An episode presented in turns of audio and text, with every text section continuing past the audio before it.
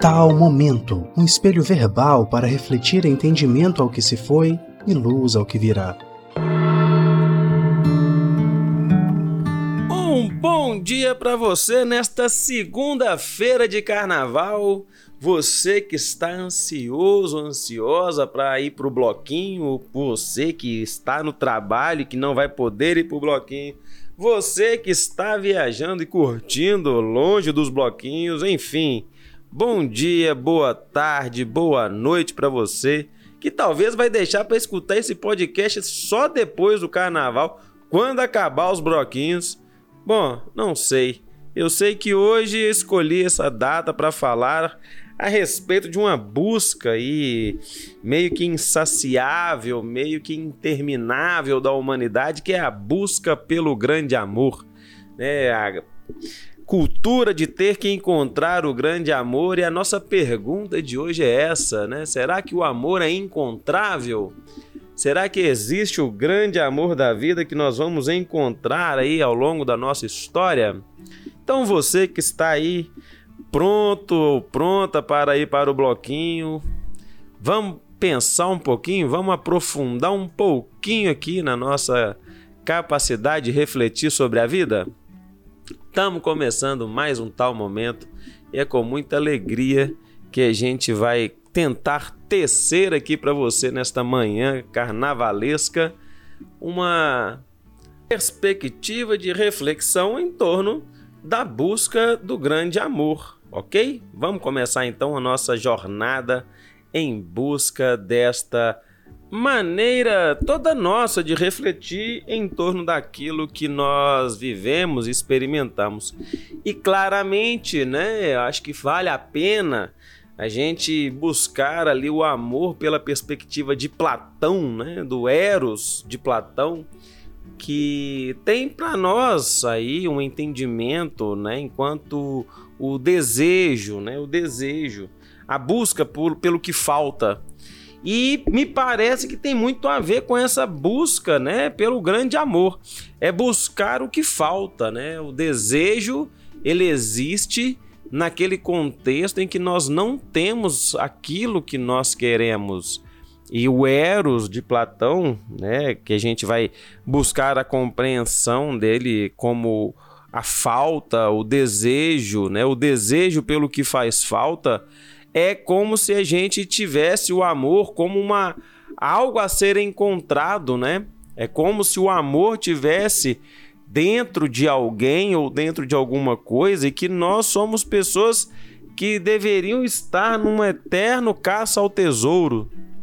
E se esta busca pelo que faz falta e o que nos faz falta de fato é o amor, como encontrar algo no outro que passará dentro de nós mesmos, né?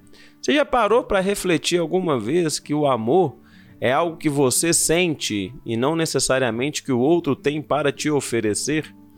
Você já parou para pensar que assim como a felicidade, né, é, há uma certa solidão no sentir, porque afinal de contas nós é que sentimos o amor, nós é que sentimos a felicidade e parece que ela só é apontada para nós ou deflagrada na nossa intimidade na presença do outro, mas na verdade nós é que sentimos, esteja o outro presente ou não. E aí a gente vai tentar entender por que, que nós esperamos tanto encontrar alguém para descobrir o amor em nós encontrar alguém para que o amor faça sentido em nós.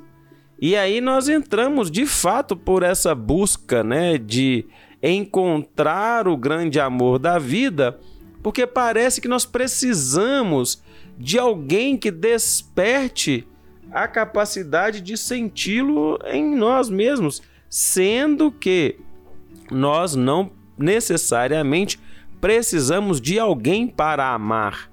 Nós não precisamos nem do aval e nem necessariamente de alguém que nos ensine a amar, porque o amor ele é uma construção ao longo dos tempos, né?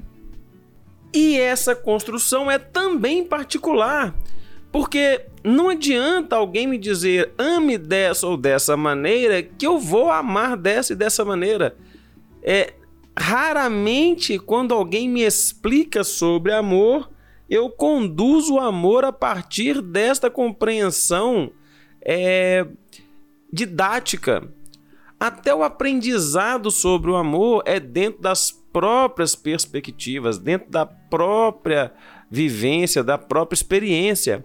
Então, não há, inclusive, uma forma de ensinar a amar. Porque importa entender quais que são os recursos internos que a pessoa tem dentro dela para que ela possa sentir o que ela considera amor. Porque senão era muito fácil, nós ensinaríamos, né, a regra básica, né, inclusive cristã que a gente tem, amai-vos uns aos outros, né? Amai ao próximo como a ti mesmo. Beleza, a questão é o que, que é o amor para cada um, o que, que isso representa para cada um, como né, fazer entender a prática de coisas boas enquanto ao amor. Amar é só tratar bem, amar é só respeitar, amar é só é, cuidar. Então, importa da gente entender sobre o amor, o que que significa para nós o amor. E isso é uma coisa muito profunda que a gente vem tentando a cada um, né, fazer as suas reflexões e o nosso trabalho aqui não é ensinar o que que é o amor, mas na verdade fazer a gente pensar o que que significa esse sentimento para nós, para que nós possamos entender o que que significa também buscar ele nos outros. Buscar alguém para amar, tentar encontrar o grande amor da vida. O que, que isso significa na nossa intimidade, né?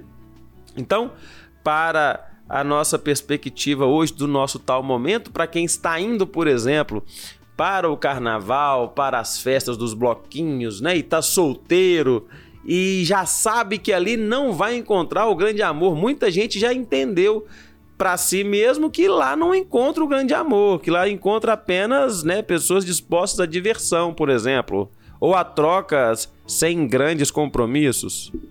Outros, mais abertos um pouco ainda, entendem que lá pode sim estar o grande amor da vida dela, que compatibiliza com o seu estilo de vida, com sua forma de diversão e que há sim ali uma grande chance dela se encontrar com a sua alma gêmea, né?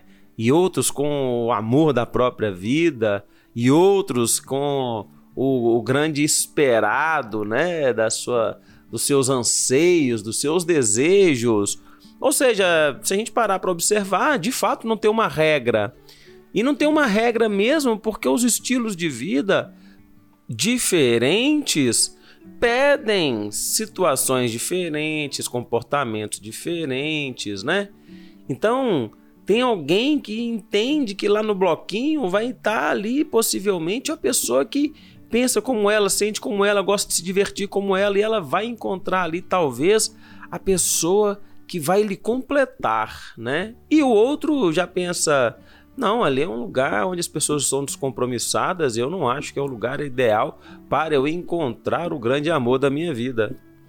Então, o que, que vai definir, né, onde encontrar o grande amor? A própria filosofia de vida vai definir isso, né? A, própria expectativa criada. Mas eu ainda vou insistir na tecla de que será que o grande amor é para ser encontrado no outro Será que o outro é que guarda o nosso grande amor, né? Será que o amor da nossa vida está na outra pessoa? Então, este amor buscável aí, esse amor procurado a, a como se diz, né?